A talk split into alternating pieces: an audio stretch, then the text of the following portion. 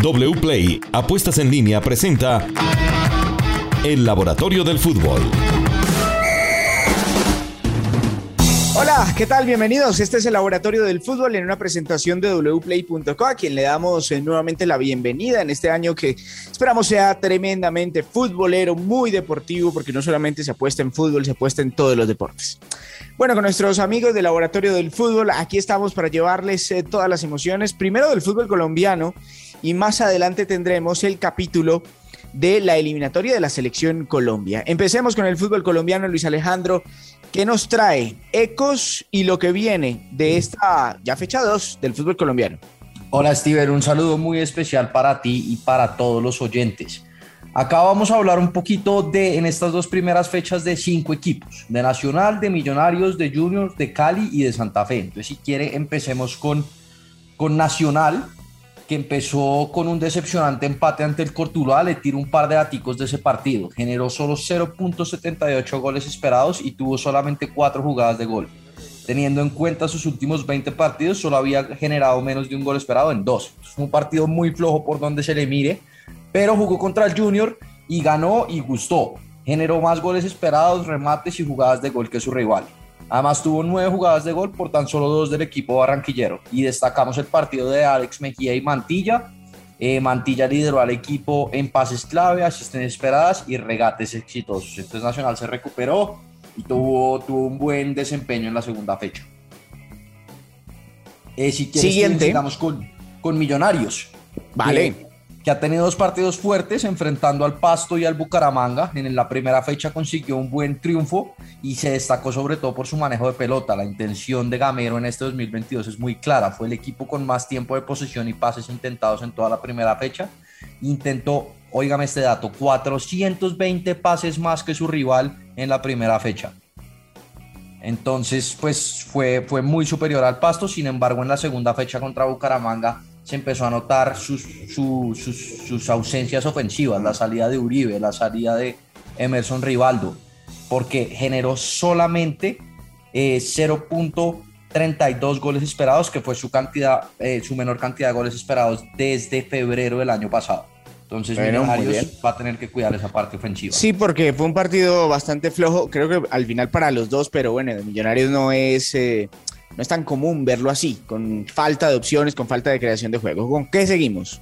Otro, otro Steven que sufrió eh, en la segunda fecha, a pesar de tener una buena primera fecha, fue el Junior, que, que se armó, tal vez fue el equipo mejor armado de la liga, es una discusión que tendremos que tener más adelante, pero tuvo un buen partido en la primera fecha ante Patriotas, fue el segundo equipo con más goles esperados y más jugadas de gol de la, de la liga después de Once Caldas y fue su partido con más goles esperados desde el encuentro ante el Will en septiembre del año pasado.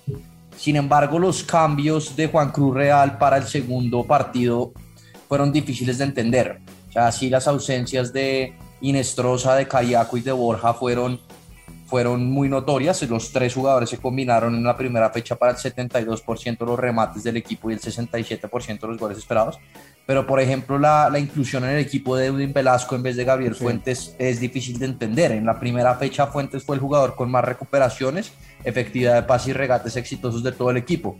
Y en el primer tiempo ante Nacional, el 92% de los goles esperados generados por el equipo verde fueron por la zona izquierda de la defensa, por la de Velasco.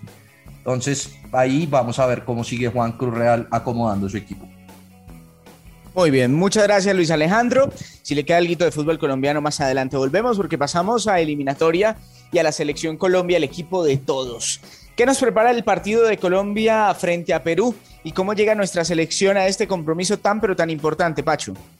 Steven, Juan Pablo Lucho, ¿cómo les va? Eh, si, si analizamos el rendimiento de Colombia de los últimos cinco partidos, yo creo que no es sorpresa para nadie el balance es preocupante y es preocupante principalmente por el desempeño en la fase ofensiva. Todas las variables ofensivas así lo reflejan.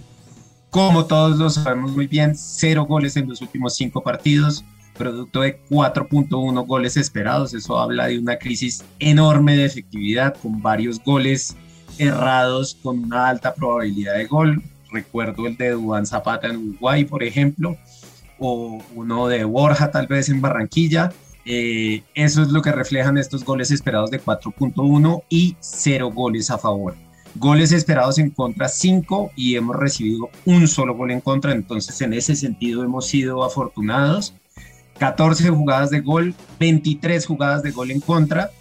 Hemos sumado 4 puntos, producto de 5.5 puntos esperados. Si vemos los últimos 5 partidos de Perú, Perú ha sido muy efectivo en la fase ofensiva. 7 goles, producto de 7 goles esperados, 3 goles en contra, producto de 5.4 goles esperados, pero a Perú es muy fácil llegarle. Perú ha tenido 29 jugadas de gol a favor y 23 jugadas de gol en contra. En estas últimas cinco fechas, Perú sumó 9 puntos, producto de 8 puntos esperados. Entonces, si hablamos de rachas, que en fútbol de selecciones es un poco difícil, porque el último partido estamos hablando de hace ya más de dos meses, eh, por racha, Perú llegaría en un mejor momento. Eso es lo primero que le puedo decir. Segundo, recordemos el último enfrentamiento entre las dos selecciones, que fue en Copa América por el tercer y cuarto puesto. No sé si recuerda ese partido, Steven. Señor, por supuesto que lo recuerdo. Eh, ese es el partido de la consagración de Lucho Díaz, que venía de marcar una chilena contra Brasil. Fue la gran figura del partido, anotó dos en los goles. últimos minutos en los últimos minutos. En ese partido Juan Guillermo Cuadrado jugó como volante por delante de Estefan Medina y anotó un gol, pero en líneas generales tuvo un partido muy flojo, perdió muchos balones, tuvo baja efectividad de pases con 76% y solo el 59% de sus acciones fueron exitosas. Estefan Medina, en cambio, sí jugó un buen partido en el uno contra uno y logró anular a Cristian Cueva eh, ganando solo uno, Cristian Cueva, de los 12 duelos en que se enfrentó. Eso le puedo decir del partido de como de cifras de contexto de lo que podemos esperar del partido entre Colombia y Perú. Le tengo también probabilidades, si quiere.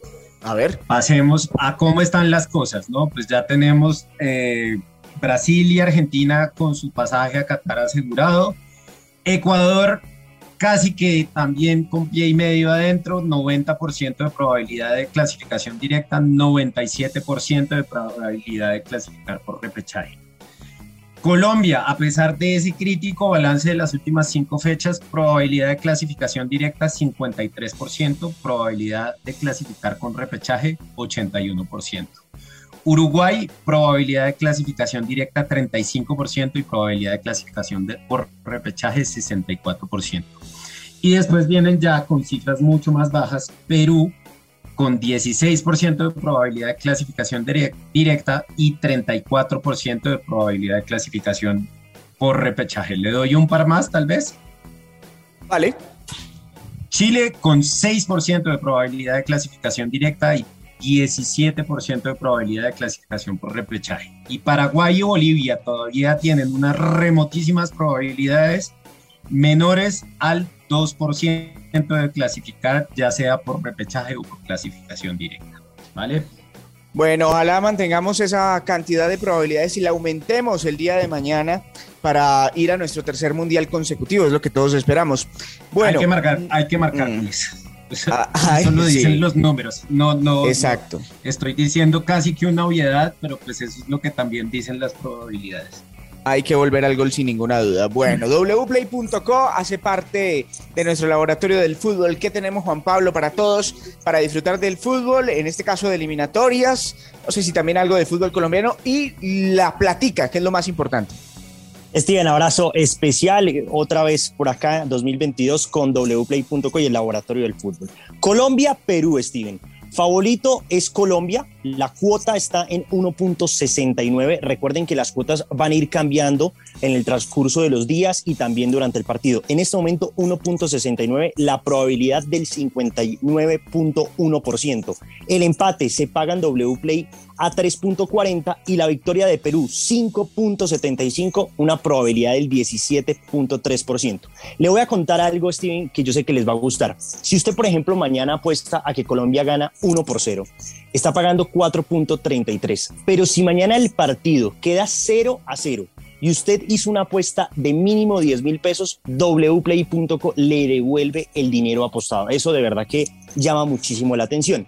Y lo último que le voy a contar es que usted puede combinar los dos partidos de eliminatoria de Colombia, el de Perú por ejemplo, que mañana Colombia gana 1.69, está la cuota, y si empata frente a Argentina, paga 3.25. Usted combina los dos partidos y le da una cuota de 5.49. Usted apostando 50 mil pesos, se puede ganar 274 mil 625 pesos con la selección Colombia. Eso por los lados de la eliminatoria. Y Steven, también le tengo partidazos del FPC del fútbol profesional colombiano para que usted haga la combinada de la Liga Colombiana. Entre Millonarios y Nacional, eh, ¿por cuál se inclina? ¿Gana Millonarios, empate? Nacional, Millonarios, empate, empate. Vámonos con empate. Bueno, el empate 3.35, una probabilidad del 29.8%. Y el otro partido que está muy interesante, Medellín frente a Cali. ¿Usted por cuál se inclina, Steven? Deportivo Independiente Medellín. Bueno, Medellín, que es local, no es el favorito, el favorito acá es Cali, pero tiene una cuota de 2.9. Si juntamos estos dos partidos, el empate de Millonarios y Nacional y la victoria de Medellín, tenemos una cuota de 9.71 y vamos a apostar, Steven, a lo grande, 50 mil pesos para ganarnos 485 mil 750 pesos en wplay.com. Muy bien, las combinadas, las sencillas, la que sea, es una Gran apuesta, apostar en wplay.co que está con nosotros en el laboratorio del fútbol de Caracol Radio. Pues muchas gracias por estar con nosotros eh, durante esta emisión. Esperemos que la selección gane y ya vendremos a analizar lo que pasó con Argentina dentro de una semana con todos nuestros integrantes del laboratorio. Un abrazo, felicidades.